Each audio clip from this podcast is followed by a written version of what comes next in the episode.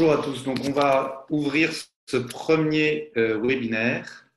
Donc, euh, bonjour à tous. Merci de votre présence aujourd'hui à ce premier webinaire euh, de la série des webinaires santé du think tank le plus important. Alors, quelques petits mots sur notre organisation pour commencer. donc, le, plus important a été créé il y a presque trois ans et on a pour objectif d'encourager le développement des capacités et des compétences individuelles de nos concitoyens pour permettre à chacun de trouver une place et un avenir dans notre société en pleine mutation. Donc, on veut favoriser notamment l'égalité des chances, une société inclusive et lutter contre l'insécurité économique et en particulier pour. Euh, Donc, on a mis en place un certain nombre de groupes de travail. Euh,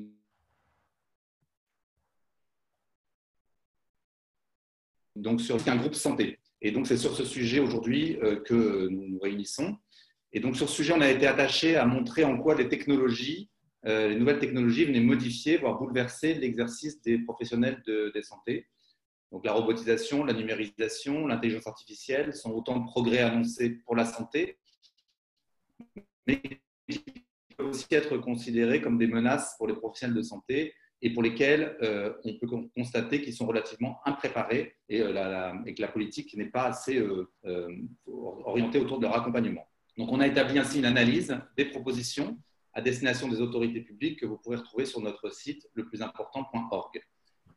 Euh, et donc, il nous a semblé que la crise sanitaire du Covid, en ce qu'elle avait notamment accéléré les usages des nouvelles technologies de santé, la télémédecine, le recours à l'intelligence artificielle pour l'analyse des données, la robotisation, était une sorte de laboratoire du sujet qui nous intéressait. Donc, encore une fois, sur la préparation des professionnels de santé euh, aux évolutions suscitées par ces technologies. Donc, le confinement est également une source de créativité puisqu'on était en train de préparer un colloque parlementaire à l'Assemblée nationale. Et donc, on a transformé euh, la contrainte du confinement en opportunité. On a mis en place, euh, en un temps record pour notre organisation bénévole, une série de webinaires et, euh, pour aider chacun à approfondir la question de l'usage des technologies et leur impact sur les professionnels de santé. Donc, tous les webinaires auront lieu le jeudi de 11h30 à 12h30, tous les, tous les 15 jours à compter de la semaine prochaine. Il y en aura un la semaine prochaine et ensuite ce sera tous les 15 jours. Euh, et avec chaque fois un binôme d'intervenants pour veiller à mixer euh, autant que possible des approches expertes et des approches plus de terrain. Donc euh, aujourd'hui, on accueille donc, David Gruson, expert IA en santé, et Louis Delamarre, médecin réanimateur au CHU de Toulouse, pour parler de l'intelligence artificielle.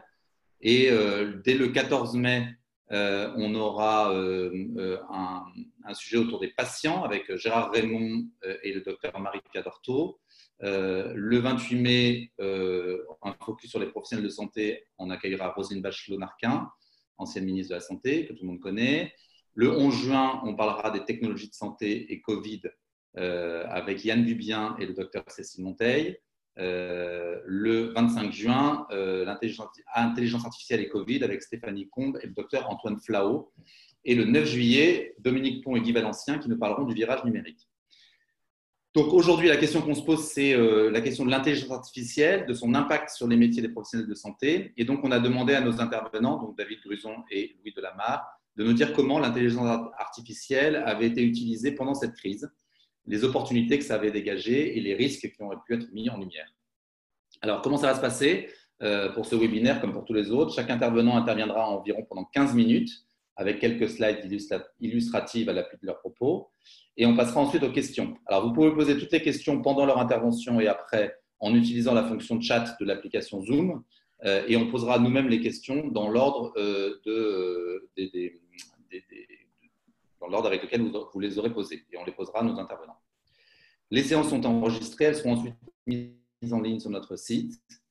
Et vous pouvez réagir pendant le webinaire euh, et même après sur les réseaux sociaux, notamment sur le compte Twitter. Donc, le plus important et vous pouvez euh, mettre le hashtag LPI comme le plus important web santé. Et vous pouvez aussi réagir sur LinkedIn. Et à l'issue de tout l'ensemble des webinaires, on fera une restitution euh, qui permettra de reprendre les points saillants et euh, d'enrichir ainsi le rapport qu'on a pu faire sur l'impact des technologies de santé sur les professionnels de santé. Voilà, donc on passe la parole sans plus attendre à David. cher David, à toi. Eh ben, bon, bonjour à tous. Euh, merci euh, Jean-Louis, merci euh, Jean-Philippe, merci au think tank le plus important de, cette session et un grand merci à Louis d'être également présent parce qu'il va donner évidemment le, témoignage essentiel, c'est celui, celui vu, du, terrain. donc moi, je vais essayer de vous, donner quelques éléments d'éclairage à la fois sur les sujets euh, généraux de régulation de, de, l'IA euh, en santé, essayer de vous donner un petit ancrage opérationnel sur ce que l'on fait euh, avec Jouve, dont je suis directeur du programme santé sur la partie admission à distance, puis partager quelques réflexions sur les enjeux éthiques de, de tout ça. Et je vais essayer de tenir ça dans le délai de 15 minutes imparti. Donc, je tente, si ça vous va, le partage d'écran. Hop, c'est parti. Vous me dites si, si ça va. ça marche. Ça marche. Bah, écoutez, si ça marche, euh, c'est super. Donc, sur le, quelques réflexions sur le sur le l'IA, euh, les professionnels de santé et, le Covid-19. Euh, vous me pardonnerez peut-être d'être un petit peu direct sur, sur, sur certains points, mais évidemment, c'est peut-être de l'enfonçage de porte ouverte de dire qu'on est à un moment de, de, de bascule. Euh, qui euh, faut sans doute euh, ne pas trop contextualiser du Covid-19, au sens où le contexte est tellement prégnant qu'il faut mesurer ce qu'il induit, mais il faut aussi réaliser qu'un certain nombre de, tendances de fond qui sont là brutalement accélérées dans la, gestion de crise que l'on connaît étaient déjà en fait à l'œuvre ou, au contraire interrompues.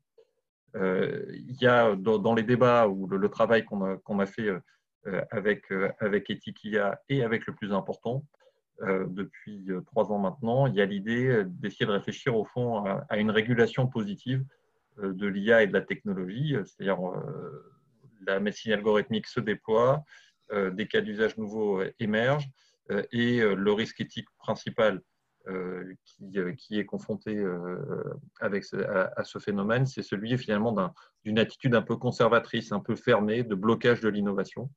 Euh, que l'on cherche euh, à éviter. Et c'est euh, le sens de ce qu'on a porté dans le débat sur la garantie humaine de l'IA. donc c'est ça la, toile de fond de, ce qui se passe sur, l'IA dans ce moment-là, avec un, deuxième élément introductif, ça je pense que, Louis reviendra dessus, et qu'il faut faire preuve sur ce point-là de beaucoup, beaucoup d'humilité, dans la mesure où la réponse à la gestion de crise du Covid-19 est d'abord essentiellement humaine. Euh, et, euh, à vrai dire, essentiellement humaine dans des conditions parfois très rudimentaires, euh, avec des professionnels en première ligne qui ont été exposés à la gestion de la crise et qui ont été dépourvus d'un certain nombre d'outils essentiels. le numérique n'étant dans ces outils, comme le montrent les projets qui ont été menés dans d'autres pays, qu'un outil très subsidiaire par rapport aux masques, par rapport aux tests, par rapport à l'application de mesures de distanciation physique. C'est un outil subsidiaire, mais ça ne veut pas dire que ce n'est pas un, outil euh, important euh, et qu'il y a euh, dans les, questionnements de, fond sur ces sujets un autre enjeu qui est l'enjeu de l'Europe. Est-ce qu'elle est capable de se mobiliser ou pas pour, pour répondre à ces risques? On était, avant que la, crise arrive, dans un moment où une idée qu'on a portée ensemble avec Kia est, est le plus important, l'idée d'une garantie humaine, euh, de l'IA. C'est un sujet sur lequel on a beaucoup travaillé, euh, notamment avec, avec Jean-Louis. Euh, l'idée qu'on peut mobiliser les professionnels de santé et les patients et leurs représentants pour essayer de mettre en place une supervision au réel des enjeux éthiques des nouvelles technologies, en y incluant les professionnels et les patients sous la forme de collèges de garantie humaine qui viendraient superviser cette innovation. Cette notion-là avait connu une série de reconnaissances forte dans l'article 11 du projet de loi de bioéthique, qui est adopté par l'Assemblée et le Sénat, hein, et qui a vu son, cours interrompu par, le, par la crise, et plus récemment par le, livre blanc de la Commission européenne sur l'IA, euh, publié le 19 février dernier, hein, qui parle de supervision humaine, de human oversight. Euh, je représente le comité constitutif national d'éthique dans la task force sur la régulation de l'IA de l'OMS, euh, qui travaille beaucoup sur le Covid-19 en ce moment et qui a repris aussi cette notion de garantie humaine. Donc finalement, dans, le triptyque sur lequel vous nous invitez à réfléchir ce matin, professionnels de santé, IA et pandémie, euh, on a un peu une course-poursuite euh, entre le besoin d'efficacité, hein, euh, la nécessité de recourir à ces outils pour répondre à la crise, et le besoin de régulation, de ne pas perdre le fil, de ne pas laisser les professionnels être dépassés par ces, par ces instruments numériques.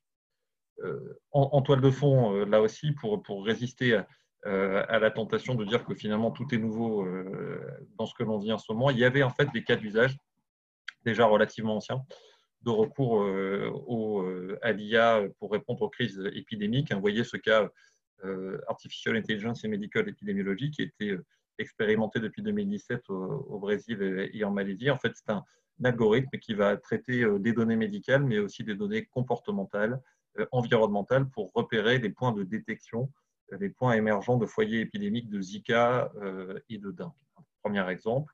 Deuxième exemple, ElseMap, là qui est même encore plus, encore plus antérieur, développé par les équipes d'Harvard de, de l'hôpital pédiatrique de, euh, de Boston. Euh, c'est euh, là aussi un outil de détection précoce des risques épidémiques, mais centré sur cette fois les facteurs de risque dengue, chikungunya et paludisme, où on va, même notion, croiser des indicateurs issus des systèmes d'information et du système de santé, les passages aux urgences, les dossiers médicaux, et puis des indicateurs plus comportementaux, les données de réseaux sociaux, les blogs, les sites Internet, montrant des comportements qui sont cohérents euh, avec euh, la détection précoce de risques épidémiques. Donc, il y avait euh, déjà eu l'idée de recourir aux algorithmes pour gérer les risques épidémiques avant le Covid-19. Mais, c'est clair que le Covid-19 représente un effet d'accélération, de renouvellement de ces approches, avec plusieurs, plusieurs champs. Le diagnostic, où là on voit que le principal cas d'usage de l'IA en général en santé, qui est l'apprentissage machine par reconnaissance d'image est aussi utilisé euh, dans le, dans le Covid avec euh, ces systèmes de reconnaissance massive d'images de, CT scan euh, comme outil de diagnostic du Covid en repérant des éléments de, de, tomodensitométrie qui sont indicateurs du, du, Covid. Ça a été fait en Chine. Hein. Alibaba l'a fait sur un, stock de 5000 cas confirmés d'infection en Chine. Ça a été développé après euh, euh, en, France et en Europe. Et puis, il y a la mobilisation également d'outils de reconnaissance faciale euh, pour repérer, identifier les individus qui portent des signes de fièvre. Deuxième champ de renouvellement d'approche, la prédiction de la, propagation. Vous avez entendu parler de cette start-up canadienne Blue Dot, qui avait prétendu avoir détecté le Covid en fait dix jours avant tout le monde. Et vous voyez que la technologie qui est mise en œuvre par Blue Dot, de, ce que l'on en sait, est assez proche de ce que je décrivais avec euh, AIM et, euh, et C'est un outil euh, de traitement massif de données de santé et de données environnementales et comportementales pour détecter la propagation et l'identification de foyers épidémiques. Donc, dernier champ, avant-dernier champ pardon, de, développement du recours à l'IA, le traitement. Alors, ayant une approche, euh, encore une fois, modeste de tout ça. Euh, aujourd'hui, dans le traitement, euh, il n'y a pas de traitement définitif du, Covid. Il y a des mesures, et notamment le confinement, qui est appliqué aussi comme mesure palliative à l'absence de traitement. Et on a eu le recours à des vecteurs robotisés, des drones, pour faire respecter le confinement, là aussi en Asie, mais, mais aussi en France. Plus précisément sur la partie traitement euh, médicamenteux, donc euh, quelques, quelques éléments. Hein. je ne vais pas chercher évidemment à être exhaustif, mais vous voyez, c'est cette étude d'IBM Summit qui là en fait fait tourner euh, l'IA en modélisant des schémas de mise en interaction de composés médicamenteux de petites molécules pour essayer de regarder les composés susceptibles de se lier le plus facilement à la protéine PIC COVID-19 afin de réduire les capacités d'infection des cellules hôtes. Donc là, l'algo va tourner comme un modèle euh, d'articulation euh, de composés médicamenteux. Et puis Benevolent AI, donc là, on va avoir un, système de, recours à une IA qui va essayer de, tester des schémas d'efficacité potentielle de, médicaments euh, anti-inflammatoires face au, Covid. On est là dans, dans un cas d'usage bien connu de l'IA en santé, c'est essayer d'aller le plus possible vers des tests virtuels, des tests in silico, euh, pour retarder euh, la phase d'exposition euh, de, des êtres humains à ces nouvelles thérapeutiques. Et puis, bien sûr, ce débat sur le data tracking. donc là, on en est, on en est au cœur avec le débat sur Stop Covid. Alors après, tout dépend du périmètre que l'on prend de définition de, l'IA. Il y a dans ces applications de data tracking des éléments algorithmiques hein, qui tournent. Donc, si on a une approche de l'IA sens de la définition classique, il faut inclure le data tracking dedans. ces systèmes-là, en fait, sont très diversifiés hein, dans leur, dans leur modalité technologique, dans leur forme de recours aussi, dans des contextes démocratiques ou autoritaires, et avec, en fait, comme très commun, l'idée qu'on va utiliser le pilotage massif par les données pour repérer les personnes infectées et ou prévenir celles qui ne le sont pas de ce qu'elles vont passer à proximité d'une personne infectée. Ce sont des outils qui vont aussi être mobilisés pour euh, contribuer euh, au respect du confinement en alertant euh, des personnes infectées de ce qu'elles ne respectent pas ou plus des mesures de confinement. Les débats au sein de l'OMS sur cette question sont, partagés, globalement pour souligner l'intérêt technologique de ces outils, mais un intérêt qui est encore une fois un intérêt subsidiaire par rapport aux tests et aux masques. Évidemment, vu d'un regard un petit peu plus éthique se pose la question de la compatibilité de tout ça avec notre système de valeurs européennes.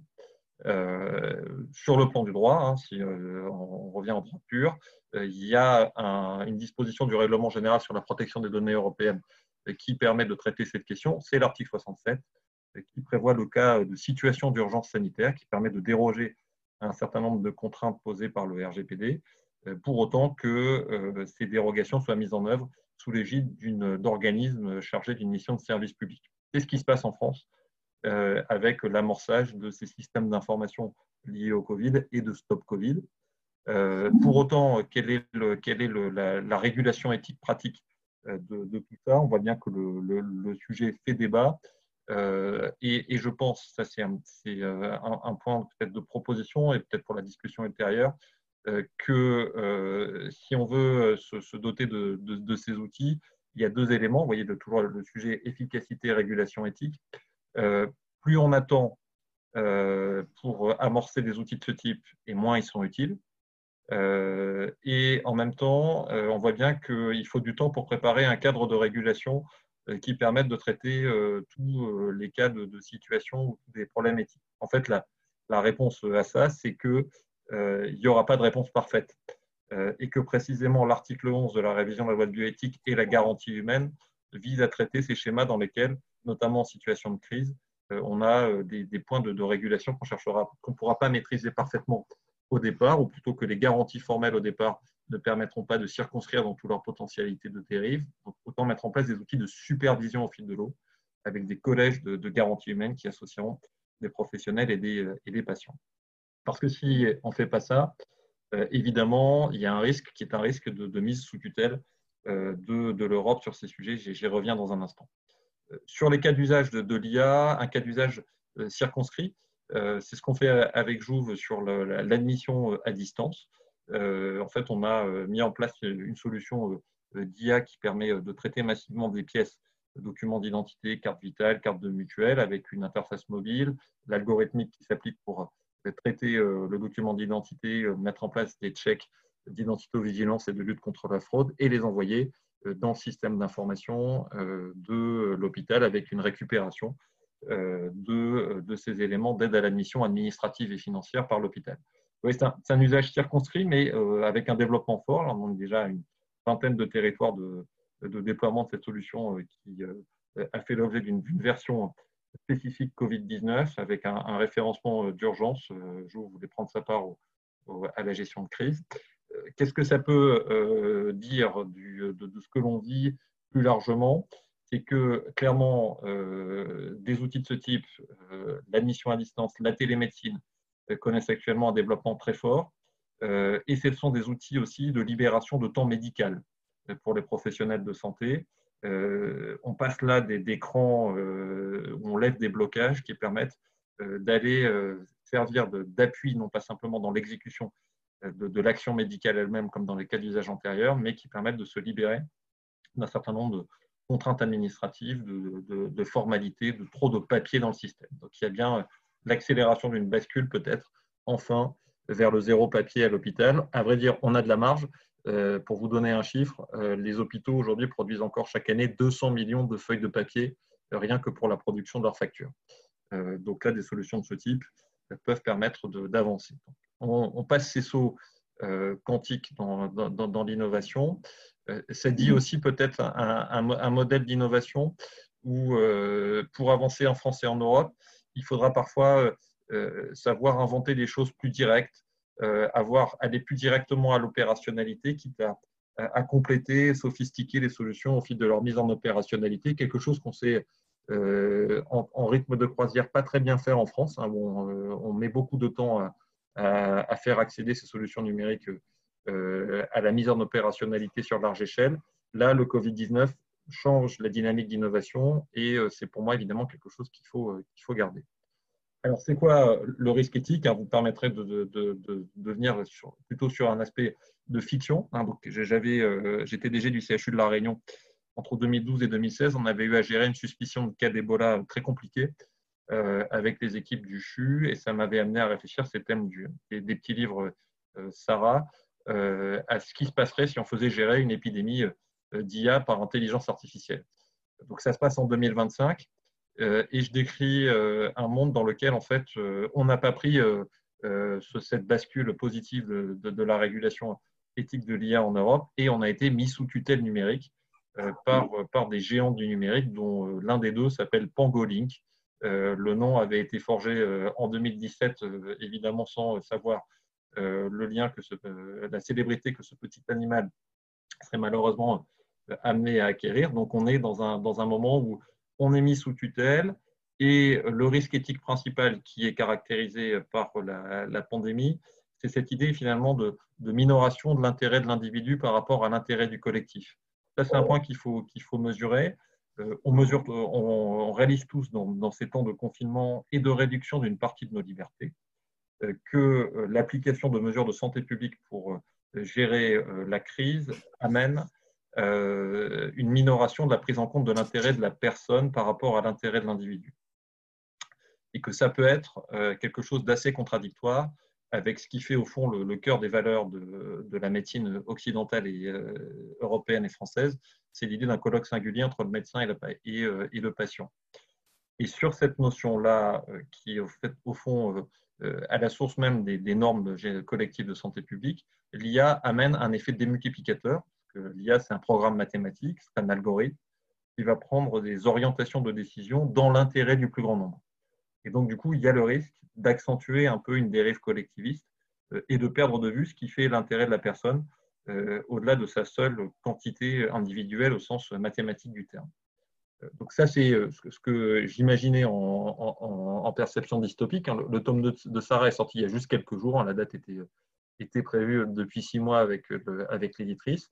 Et en fait, j'ai l'impression que vraiment le réel a, a, dépassé la fiction. Dans le premier tome, j'imaginais une IA qui soit capable de réaliser un vaccin. je situais ça en 2025. Et en fait, euh, là, euh, cette euh, situation-là s'est retrouvée dans le réel dès juillet 2019 avec les équipes de l'université Flinders en Australie qui ont mis au point la première fabrication automatisée de vaccins par IA, un, adjuvant au vaccin de la grippe saisonnière. Et un certain nombre d'outils de réduction de liberté, de gestion de risque épidémique que, j'imaginais dans, dans Sarah, en fait, sont entrés dans le réel beaucoup plus vite que prévu avec des outils de, surveillance généralisée euh, sans trop d'attention au respect des libertés individuelles. On a plutôt vu ça euh, en Asie dans la gestion du Covid-19, qui pose une question de fond hein, sur laquelle vous aurez sûrement euh, des, réactions, des débats. C'est finalement, il y a un point de tension entre le, ces mesures de santé publique, mais aussi le contexte dans lequel elles se déploient, démocratie, autoritarisme. il y a en tout cas un effort à faire collectif euh, on le mesure bien pour que euh, les, ces nécessités de, de, débat démocratique, mais aussi de préservation de la médecine personnalisée, soient bien prises en compte et qu'on ne se laisse pas entraîner vers une, vers une pente qui serait contraire euh, à, cette, à cette prise en compte de, la personne dans la prise en charge. D'où, pour éviter finalement cette mise sous tutelle de, numérique de, l'Europe, hein, c'est ça l'enjeu, anticipons l'application de l'article 11 du projet de loi de bioéthique et du principe de garantie humaine. Euh, ouvrons-nous à ces, outils euh, d'IA, à ces outils numériques de, gestion du risque épidémique, mais mettons-les euh, d'emblée sous un cadre de, de, garantie humaine, qui veut dire, pour la partie prise de risque du sujet, qu'il faut sans doute admettre qu'on n'aura pas des outils parfaits d'emblée, y compris en termes de droit, y compris en termes de régulation, mais qu'il faudra les réguler en temps réel. Si on ne fait pas ça, si on ne s'ouvre pas si on ne prend pas ce, pli de la, de la régulation éthique positive, qu'est-ce qui risque de se passer?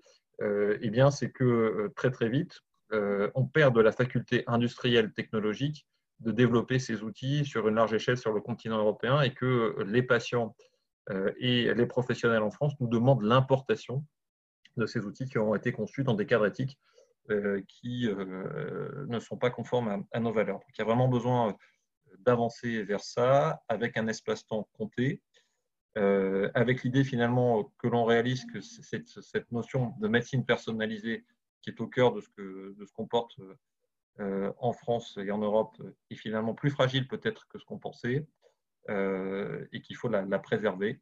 Euh, dans un contexte où, encore une fois, hein, je redis le, le, message principal, ces outils de numérique et d'IA ne sont que des adjuvants, des éléments de complément par rapport à une réponse au Covid qui est d'abord euh, essentiellement humaine. Voilà les, quelques éléments un peu de, propos initial que je voulais partager avec vous. Merci beaucoup, euh, merci beaucoup David. on va passer la parole à, à Louis Delamarre suite. Euh, je, juste, je vous rappelle, vous pouvez poser toutes les questions que vous voulez euh, en utilisant le bouton converser, sur la version française de Zoom en tout cas, euh, au bas de votre écran et on posera les questions ensuite dans l'ordre d'arrivée. Merci beaucoup. Louis, c'est à vous. Merci.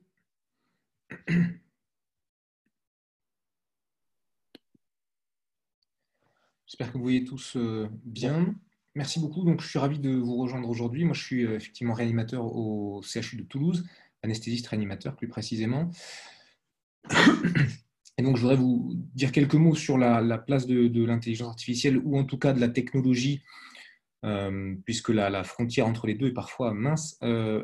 quel rôle ça a au service des professionnels de santé? Alors, en temps de crise, on va dire que la, la crise du coronavirus, ça amplifie euh, l'accélération qu'on voyait déjà arriver depuis quelques années, euh, mais surtout, voilà, ça, ouvre des champs de possibles à la fois positifs et négatifs pour l'avenir. J'essaierai d'en dire deux mots et euh, surtout, on va essayer de se focaliser sur le bénéfice et les limites de l'intelligence artificielle dans le bénéfice des patients.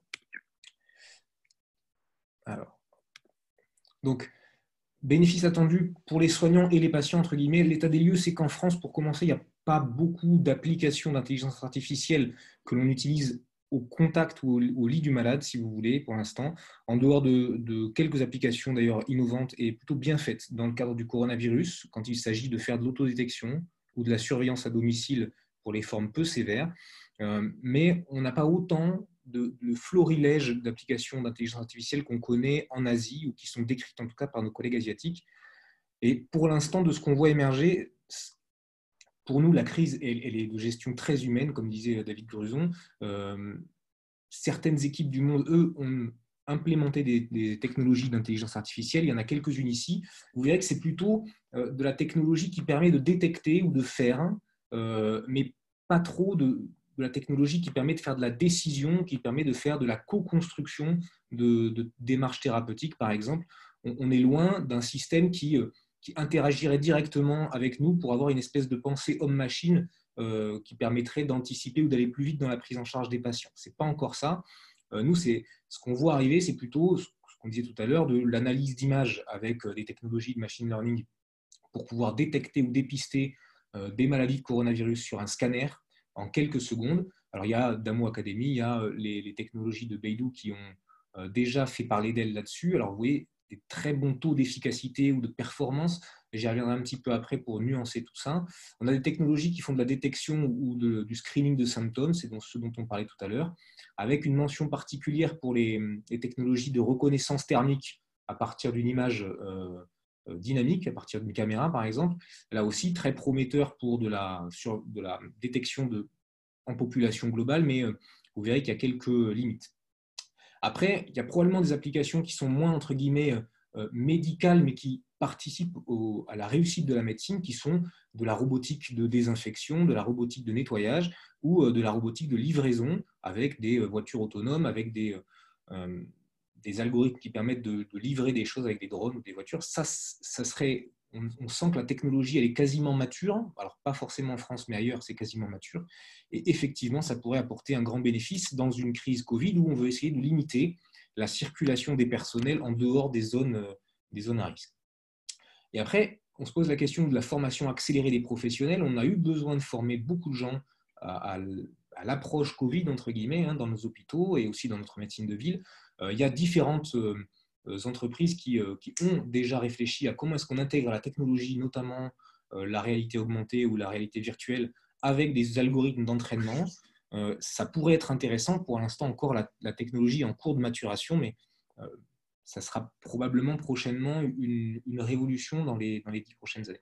Et enfin, plus trivial, mais très efficace à mon avis pour l'intelligence artificielle, c'est euh, la logistique. Comment est-ce qu'on alloue euh, des lits? Comment est-ce qu'on dispatche des patients vers des centres de soins? Comment est-ce qu'on réorganise des plannings ou la gestion des stocks? Ça, euh, c'est là où, à mon avis, l'apport peut se faire aussi avec un vrai bénéfice pour, les soignants et donc pour les patients. il y a eu quelques exemples à Singapour. Là, l'application dispatche les patients pour aller dans les cliniques de la fièvre quand ils ont des premiers symptômes. Et l'application, en géolocalisant les personnes, euh, permet de les orienter vers les cliniques de la fièvre où il y a le moins de, de queue, où il y a le moins d'attente, pour éviter la transcontamination au cours de l'attente, euh, de la file d'attente, si vous voulez.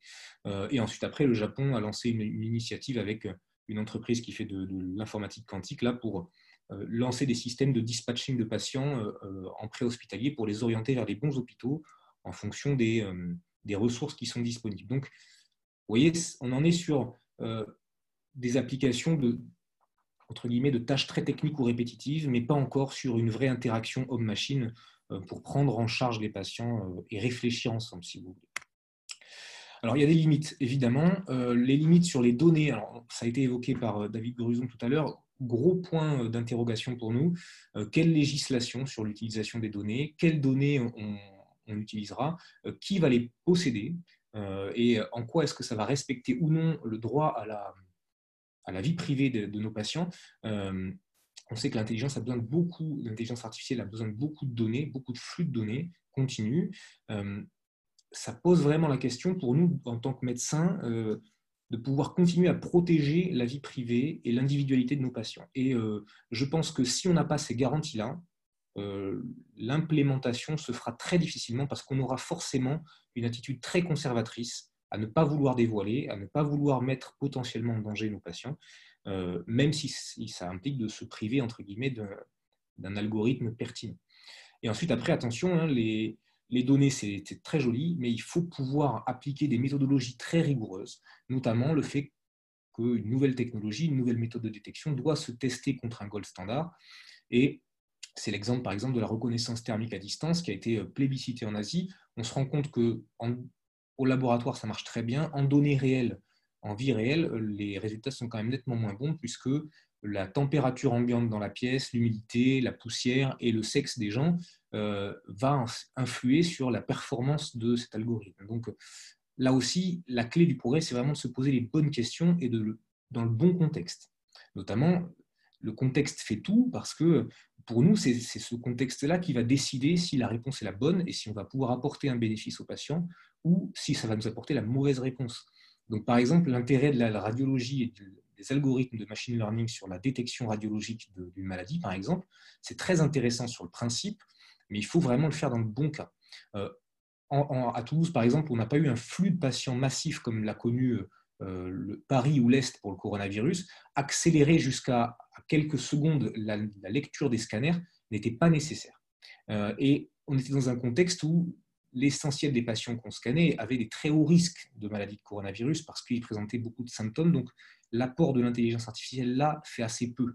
Par contre, dans un autre contexte, en sortie de confinement par exemple, quand on doit screener des patients dont le tableau n'est pas aussi clair, qui sont pluripathologiques ou qui ont une maladie qui peut influer sur les images radiologiques qu'on va observer au scanner, là, on augmente le risque d'erreur humaine et donc on peut améliorer, entre guillemets, ou augmenter le bénéfice potentiel d'une intelligence artificielle. Mais vous voyez que tout est une question de contexte.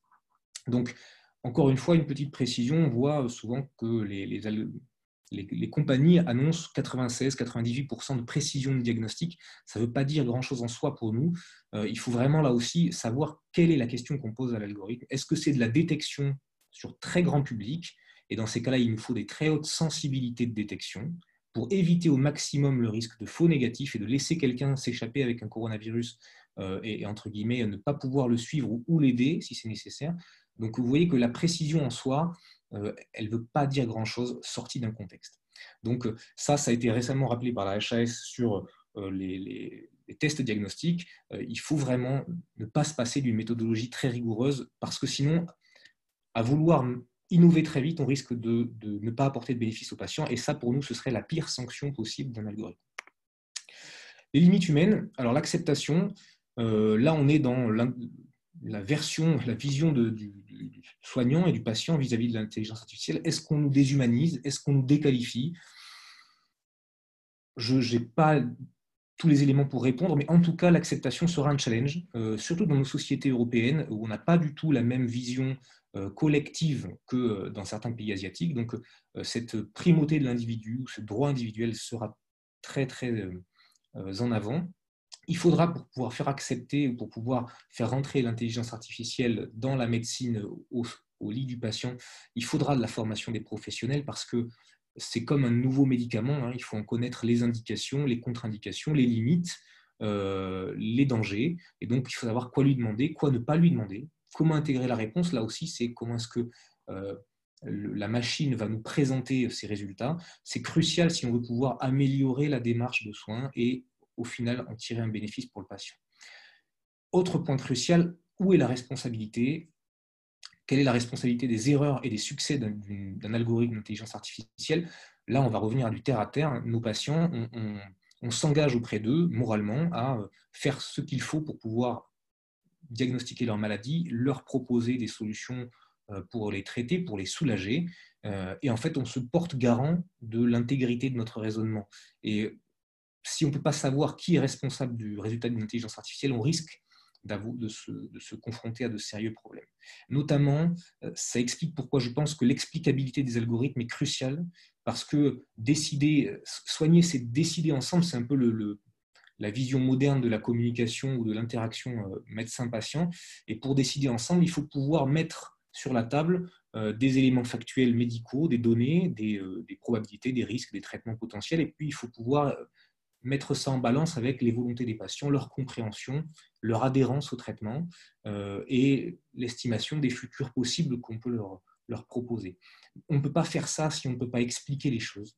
Et, euh, donc pour ça, l'explicabilité des algorithmes, elle, nous semble cruciale si on veut continuer à avoir une médecine humanisée euh, et, au service de nos patients. Donc je pense que l'intelligence artificielle, elle a clairement pas, entre guillemets, sa, place pour l'instant dans la gestion du Covid, puisque, comme on l'a dit, c'est une gestion humaine, euh, parfois très difficile, et encore nous, on a été soulagés euh, ici, mais, euh, mais, nos collègues de l'Est et du, et du Nord ont, ont, vécu une situation extrêmement douloureuse, personnellement et pour leurs patients. Donc là n'est pas, entre guillemets, la question, mais je pense que dans la prochaine pandémie, entre je ne veux pas me faire l'avocat du diable, mais je pense que c'est là que sera le, l'application possible de l'intelligence artificielle en médecine, mais ça nécessite de se préparer. Euh, comme pour tout changement, il faut, il faut préparer nos personnels, il faut préparer la société en général, et puis il faut aussi mettre en adéquation les, moyens qu'on a et les moyens que, nécessitera, nécessiteront ces technologies, notamment. Il euh, faut se rappeler que dans la vie d'un professionnel de santé, au quotidien, l'informatique ou la technologie peut être surtout un fardeau plus qu'un un allègement de sa charge cognitive. Et si on veut vraiment que le numérique aide la gestion humaine et euh, le devenir de nos patients, il faut qu'on puisse vraiment euh, utiliser ces technologies-là pour nous permettre de faire vraiment ce qui est le cœur de notre métier, c'est-à-dire s'occuper des gens, pouvoir leur parler, pouvoir interagir avec eux et ne pas perdre de temps inutilement à, essayer d'utiliser de, la technologie qui, est, obsolète dans une grande partie des hôpitaux français. Donc il y a peut-être un gap technologique qu'il va falloir réduire avant que l'intelligence artificielle puisse s'implémenter partout. Euh, voilà, donc en conclusion, là, la, gestion est humaine et elle le restera, je pense, jusqu'à la fin de la crise, mais l'accélération du, virage technologique nous montre le champ des possibles, euh, ça c'est sûr, et, euh, donc c'est l'intelligence artificielle, il faut s'y préparer. Pour les prochaines années, mais ça nécessite une vraie réflexion sur la formation des professionnels, mais aussi, je pense, des patients, très clairement. Euh, et surtout, l'urgence sanitaire ne doit pas sacrifier à la rigueur méthodologique, et c'est un peu ce qu'on voit pointer parfois, et ce qui nous fait peur, euh, très honnêtement. Et enfin, vraiment, c'est euh, guider le changement ou guider l'innovation par les bonnes questions. Et innover pour innover n'est pas suffisant. Il faut vraiment qu'on réponde à un besoin et qu'on fasse un bénéfice pour le patient pour que ça puisse durer. Euh, et ensuite, attention aux fossés technologiques dont on parlait tout à l'heure, qui sera le préambule ou le, prérequis à l'implémentation de, l'intelligence artificielle. Je vous remercie.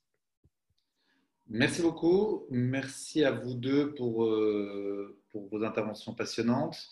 Euh, donc, je vous rappelle que vous pouvez poser des questions en utilisant la fonction converser ou chat de, de Zoom. nous avons, donc on a une question un peu technique, mais enfin, euh, euh, qui est juste de savoir si les, vous, serez d'accord pour euh, transmettre, les, transmettre les, vos présentations aux, participants qu'ils souhaitent. Donc, Pas de souci.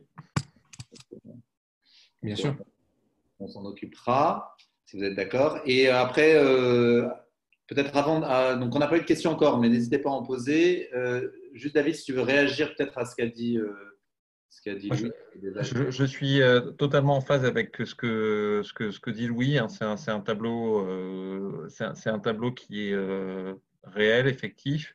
Alors, le, cette dimension finalement réelle mais modeste du, recours à l'IA dans la gestion de la crise, évidemment, il faut la, prendre une perspective aussi différente en, disant que sur, si, si, on, si on sort du champ euh, algorithmique pur, euh, il y a euh, eu un recours beaucoup plus large à d'autres solutions numériques indépendamment du, seul segment algorithmique. et là, Jean-Louis Freiss voudra peut-être en dire un, mot tout à l'heure. Il y a ce, que, tu as fait avec Bot Design et le recours à des, agents conversationnels type Covibot dans, dans le dispositif. Il y a aussi Christophe Jacquinet qui, euh, participe. Euh, il y a un observatoire des solutions numériques que tu as mis en place, euh, Christophe, avec Karin Seck. Ça, c'est un, point important. Donc, on, voit bien qu'il y a une palette de solutions numériques. En fait, finalement, l'enseignement le, le, peut-être à retirer de ça, c'est que l'IA est utile sur certains segments très spécifiques. ce que l'on fait sur la partie admission à distance, ce qui existe en recours au diagnostic. Par contre, euh, il n'y a pas eu de prise en main de la gestion de crise elle-même par l'intelligence artificielle. Hmm. Euh, et que, au fond, euh, c'est peut-être c'est à, la, fois déceptif sur le, plan technologique, encore que, mais c'est surtout peut-être rassurant sur la partie humaine. C'est-à-dire qu'il faut qu'il y ait une stratégie humaine de pilotage de ça, de mise en conjonction, de mise en, en articulation de ces outils à l'échelle d'un service médical, d'un établissement, comme Louis le relevait, mais aussi à l'échelle d'un pays ou d'un continent. Et, euh, c'est peut-être euh, ça le, point à mettre en exergue, c'est qu'au niveau européen, on a beaucoup pêché jusqu'ici dans la définition d'une stratégie de mise en articulation de, ces outils. et, et peut-être ils ont été d'autant moins utilisés qu'on a peut-être un peu tardé au niveau européen à admettre ou reconnaître leur caractère subsidiaire. Euh, c'est peut-être paradoxal ce que je dis, mais on voit par exemple la, la, Corée du Sud a fait un usage assez intensif des outils d'IA euh, dans la gestion de la crise parce que euh, les pouvoirs publics ont posé dès le départ que ça n'était qu'un outil subsidiaire venant en complément d'autres. Donc, euh, c'est pas trop tard pour faire ce, constat-là. Reconnaissons ce que l'IA amène et c'est significatif sur des segments de valeur bien déterminés. Plutôt, je suis d'accord avec Louis sur le back-office administratif, financier pour libérer du temps médical que sur la prise en charge elle-même et essayons de concevoir une stratégie de réponse un peu, globale à tout ça. Peut-être une, question sur, la préparation et sur, l'après, euh, euh, de la crise euh, sanitaire, sur justement ces, usages, parce que le, sujet qu'on a essayé de nous traiter, c'était un peu comment les professionnels étaient préparés. Donc, ce qu'on a vu, ce que vous avez expliqué, Louis, c'est effectivement qu'on a vu arriver bah, des technologies qu'on a on, s'est mis massivement à utiliser, en tout cas de façon plus intense pendant la crise. Qu'est-ce que voilà, qu'on peut garder comme enseignement pour pour l'avenir? Comment on peut accompagner mieux euh, la diffusion de ces, euh, outils donc pour l'un et l'autre, hein, pour préparer les professionnels, que ce soit médecins, mais aussi infirmiers, auxiliaires médicaux, etc., pour bah, intégrer ces outils dans leur pratique professionnelle? Alors, si on parle de technologie au sens large et plus seulement du segment d'intelligence artificielle avec toute la complexité que ça, requiert, euh, évidemment que la crise nous amène à, adopter massivement des technologies qui étaient déjà présentes, mais qui étaient, entre guillemets, euh, qui peinaient à faire euh, à pointer, comme par exemple tout ce qui concerne la téléconsultation ou l'interaction à distance. Et, ça, on s'en est saisi euh, massivement en France, mais dans le monde entier, hein, sur euh, le suivi des patients, euh, dans énormément de spécialités, des spécialités qui s'y préparaient déjà et des spécialités qui s'y préparaient moins. Et ça, c'est probablement quelque chose qui va rester parce qu'en fait, on en voit le bénéfice, on en voit la qualité aussi. Et donc, en ce qui concerne la téléconsultation, la dématérialisation de l'interaction, de certaines interactions entre les patients et les soignants, je pense qu'on a des technologies qui vont rester. Après, euh, je suis très très prudent. Euh, je suis enthousiaste de, toutes les applications de, la technologie, mais je suis très prudent sur les applications de diagnostic, de, décision ou d'aide aux décisions sur les traitements, parce que là, ça nécessite une profondeur d'analyse méthodologique qui est quand même souvent manquante.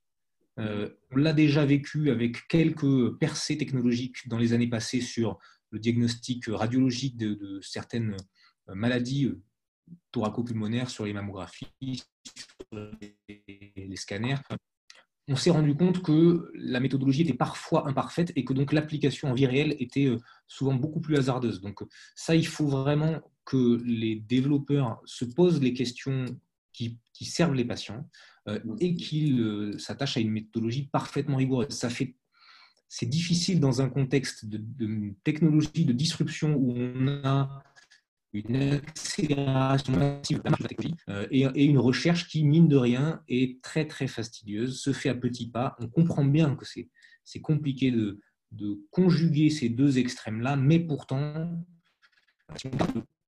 si on euh, en tête, il va bien falloir arriver à avoir une méthodologie parfaitement propre. Euh, sans quoi, on risque d'avoir de fortes déconvenues après, de décourager complètement l'adoption de ces technologies-là et puis surtout de euh, laisser les patients sur le carreau et ça, c'est pas possible. Mm. Donc, technologie entre guillemets de dématérialisation de la médecine, je pense que ça va rester. Euh, en termes de technologie d'assistance médicale, je, suis plus circonspect. Une question peut-être pour David Gruson. pendant la, la, crise, on a vu en effet une formidable percée des usages, une progression des usages. On a vu que euh, le Conseil du numérique en santé, Dominique Pont, Laura Les Tourneaux, ont mis en œuvre un très beau système de référencement pour essayer de voir un peu quelles étaient les applications numériques euh, utiles. Euh, Care Insight est en train de mettre en place, comme tu le disais avec Christophe Jacquinet, un observatoire.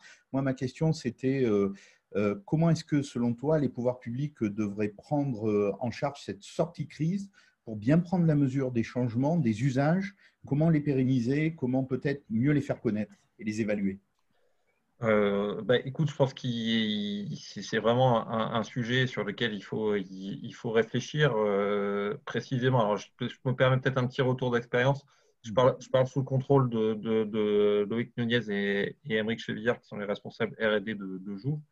sur la, les, euh, la, vingtaine de, territoires de, déploiement. une des clés d'appropriation, je pense, euh, et, et, de, durabilité de ces solutions, et peut-être de, faire, pour être, pour être un peu direct, de faire disparaître l'IA derrière l'usage. Euh, ce que ce qu'amène la, la, crise du, du Covid, c'est qu'on sort peut-être de la, de la phase de, un peu de fascination collective, euh, en partie excessive d'ailleurs. le wow effect derrière le, les algo, machine learning, deep learning, pour être vraiment centré sur un usage direct. Et en fait, quand on parle euh, aux équipes d'admission, quand on parle aux, équipes hospitalières, euh, on euh, va très très rapidement sur toute la turbine algorithmique de reconnaissance d'image ou de reconnaissance de pièces. Ce qui intéresse l'agent d'admission à la fin, c'est d'avoir un, process qui soit fiable, simple, facilement, facilement appropriable dans un contexte où, ça c'est un autre paramètre et c'est contraignant pour l'innovation technologique, mais c'est une contrainte que moi je trouve très stimulante. il y a un, besoin d'adaptation des, solutions au réel de ces usages avec des temps de passage beaucoup plus courts que ce qu'on a connu jusqu'ici. Donc ça, c'est le point. pour garder ces outils numériques dans la durée, parlons d'abord parlons des, parlons des usages. et puis, deuxième notion, euh, pour pas se cacher derrière son petit doigt. Euh, il y a certaines solutions qui trouvent leur euh, modèle économique sans difficulté par les gains d'efficience qui sont, qui sont mis en œuvre, ça, c'est clair. Et puis, il y a, d'autres solutions plutôt sur la partie médicale, sur lesquelles, si on veut les garder dans la durée dans le système, il faudra définir de nouveaux modèles de soutien à l'innovation, innovation thérapeutique numérique. et, là, on a un sujet d'adaptation du, euh, du système de protection sociale euh, à mettre en œuvre. C'est un, sujet sur lequel on avait déjà commencé à réfléchir un peu avec le, avec le CRAPS et avec Céline Sportif qui est présente ce, matin pour essayer déjà de poser le sujet et montrer qu'on a un angle d'adaptation euh, et, d'incubation de l'innovation en médecine algorithmique qui aujourd'hui est peu ou mal couvert par nos systèmes de protection sociale, d'assurance maladie et de protection complémentaire. Donc il y a, vraiment un, enjeu de, euh, de, réflexion sur l'incubation en innovation euh, numérique thérapeutique. On a une question de Lydia Morley qui nous dit est-ce que l'IA aurait été utilisée en France ou à l'étranger pour faire du tri ou la priorisation des patients? Alors peut-être Louis sur la partie euh, sur les retours de chez vous à Toulouse et puis David peut-être à une, alors, je n'ai pas, euh, enfin, pas une connaissance exhaustive de toutes les solutions qui ont été testées dans le monde. Euh, en France, à ma connaissance, il y a eu euh, l'utilisation de, questionnaires automatisés, enfin de questionnaires à remplir par les patients pour pouvoir, entre guillemets, screener ou détecter la présence de symptômes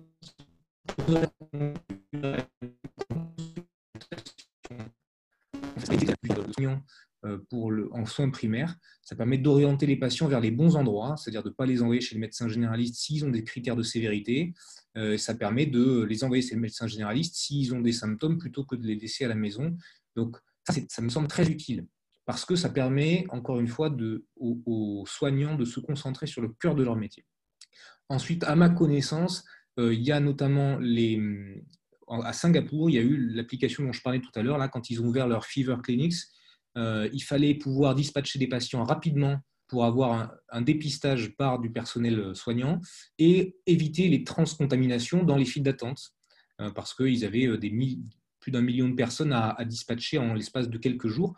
Et donc, une implication avec utilisant des, algorithmes d'intelligence artificielle permettait de repérer la de le moins d'attente possible. Donc, euh, et ensuite, la dernière application dont j'ai euh, eu vent, c'est euh, une, collaboration entre le Japon et une compagnie de quantum computing allemande, dans l'objectif de pouvoir faire de la répartition de patients critiques ou de patients sévères dans les hôpitaux en fonction des ressources disponibles dans les hôpitaux à proximité. Donc, on est là sur de, l'algorithme, entre guillemets, assez compréhensible, mais c'est les, les, utilisations qui dont j'ai entendu parler et euh, qui, justement ont permis de trier les patients, de prioriser des patients. De gérer la logistique, comme vous le disiez au début. David J'ajouterais peut-être une remarque sur, euh, sur, ce que, sur ce que dit Louis, c'est qu'il faut aussi, euh, en écho à la question de, de, Lydia, peut-être aussi voir le sujet à l'envers. au sens où est-ce que les retards de, de déploiement d'outils d'aide à la gestion du risque au, numérique euh, d'aide à la gestion du risque au sens large euh, n'ont pas contraint en fait les médecins sur le terrain dans les régions les plus exposées à effectuer eux-mêmes des tris compliqués posant des choix éthiques qui auraient pu être évités par une meilleure anticipation dans la prise en charge grâce à, des outils type Covibot sur le diagnostic initial. Ça, c'est une vraie question. Euh, euh, et, je reviens sur le point principe, hein, l'innovation technologique amène une meilleure efficience, une meilleure qualité de prise en charge, euh, à condition qu'on on la, régule, la régule éthiquement. évidemment, plus on attend, et moins elle est utile. Donc il y a, bien, un enjeu où il faudra peut-être réinterroger un certain nombre de, de, situations critiques qui auraient peut-être pu être évitées par une mobilisation plus précoce de ces outils numériques. Euh, on a une question sur les conseils que vous pourriez. Si vous étiez à la place du ministère de la Santé, qu'est-ce que vous feriez pour euh, matière d'IA de santé Qu'est-ce que vous, que vous pourriez attendre qu'il fasse euh, en tant que professionnel? Bah, Déjà, il faut, pour avoir exercé des fonctions nationales, se garder de, tout jugement un peu rapide ni de, de, regard rétrospectif. On est toujours beaucoup plus intelligent après ou à l'extérieur. Donc, ça, c'est le premier point. Euh, après, deuxième point sur l'IA spécifiquement, Louis le suggérait, euh, il y a euh, cette bascule digitale que l'on vit avec la crise donne l'opportunité aussi de donner un, élan sur les questions de sensibilisation et de formation des professionnels. C'est le moment. les premiers programmes de, développement professionnel continu en IA se, développent. On en a fait quelques-uns avec, avec mais il faut prendre le sujet sur une, sur une, optique beaucoup plus générale du type de celle que préconise le plus important depuis sa création. Euh, avoir un vrai chantier euh, d'accompagnement euh, à la fois général dans les différents secteurs de la vie économique et sociale et spécifique sur la santé, d'accompagnement à la transformation des métiers. C'est vraiment le moment parce que même si on ne mesure peut-être pas avec acuité ou précision en ce stade-ci, on vit des moments de transformation euh, rapide et radical d'un certain nombre de métiers. encore une fois, dans, ce qu'on vit là très, très opérationnellement, euh, on voit que le métier d'admissionniste est en train de changer euh, mm. très, très fortement. et, qu'on fait en même temps le déploiement des technologies et l'accompagnement au réel des, métiers, des métiers RH et des choses qu'on pensait devoir être mises en œuvre sur plusieurs mois, plusieurs années sont gérées en quelques jours ou quelques semaines. Oui. Alors, pareil que même réponse que David, je, serais bien incapable de me prononcer sur des politiques générales à prendre au niveau du ministère de la Santé parce que ce n'est pas, mon, pas mon expertise du tout.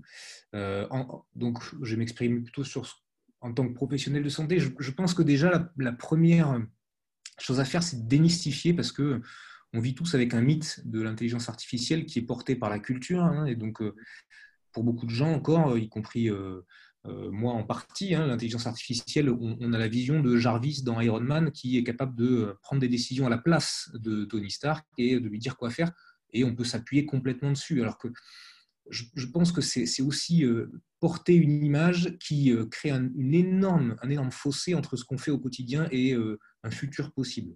Donc déjà faire comprendre ou montrer aux gens ce que c'est qu'une intelligence artificielle, y compris hein, dans l'application pratico-pratique. Ça permet d'accélérer le temps de numérisation et d'extraction de données sur des, fichiers. Euh, ça, c'est déjà une bonne chose. Et ensuite, après, euh, leur expliquer que l'intelligence artificielle n'est pas toujours la, boîte noire dont on, dont on, a parfois le vent par la presse. Euh, c'est quelque chose que l'on peut comprendre, qu'on doit pouvoir comprendre d'ailleurs, et pour pouvoir l'expliquer, je pense que c'est les éléments au moins les prérequis pour que les professionnels de santé puissent se saisir du sujet. Mais c'est un peu ce qu'on disait tout à l'heure. L'objectif de l'intelligence artificielle, in fine, en santé, c'est que les patients soient mieux soignés. Donc, euh, il faut qu'à un moment, les professionnels de santé s'en saisissent ou s'y impliquent. Alors, la formation compte. Euh, euh, et, après, juste la, démocratisation ou de, la connaissance là-dessus, c'est primordial si on veut ne pas avoir une génération qui voit arriver massivement une invasion d'intelligence artificielle sans, sans y être préparé du tout, parce que je pense que les conséquences seraient, euh, seraient désastreuses. J'ai noté dans vos propos préalablement à tous les deux, vous disiez aussi que la promotion de la rigueur méthodologique euh, était un point important, donc ça peut aussi être un sujet euh, dont on pourrait saisir certaines autorités, et puis la, capacité à, prendre en compte l'innovation, comme disait David dans son intervention tout à l'heure. Ok, donc on est, bah, on est pile, euh, pile poil à, midi et demi. Euh, nous n'avons pas d'autres questions sur le fil, donc euh, on pense qu'on a dû répondre à celles que vous aviez à vous poser. Jean-Louis, je te laisse conclure. Oui, merci. bien écoutez, en effet, notre premier webinaire santé prend fin. On est très heureux. Merci à toutes et à tous de vous être connectés parce qu'on était très nombreux pour ce premier webinaire. Merci à David Gruson, à Louis Delamarre pour leur précieuse contribution. Moi, j'ai quand même retenu euh, la notion professionnelle de santé, intelligence artificielle, pandémie, efficacité et régulation, parce que l'efficacité, c'est important, la régulation aussi. on vous donne rendez-vous la semaine prochaine à la même heure avec Gérard Raymond et le professeur Marie-Pia Dorto pour voir comment les technologies vont pouvoir modifier le rapport soignant-soigné et comment elles peuvent ou non aider à l'empowerment des patients. Euh, évidemment, si vous êtes intéressé par nos travaux et que vous souhaitez participer à notre think tank le plus important sur le sujet de la santé ou sur d'autres sujets d'ailleurs, ce que je vous conseille vivement, euh, vous n'hésitez pas à le faire savoir et vous nous écrivez à contact c'est tout simple, le plus important.org. D'ici là, bah, écoutez, euh, à la prochaine, à la semaine prochaine et puis bon appétit pour ceux qui vont déjeuner. Merci, encore, David et Louis. Merci les amis, bravo, le plus important. Thank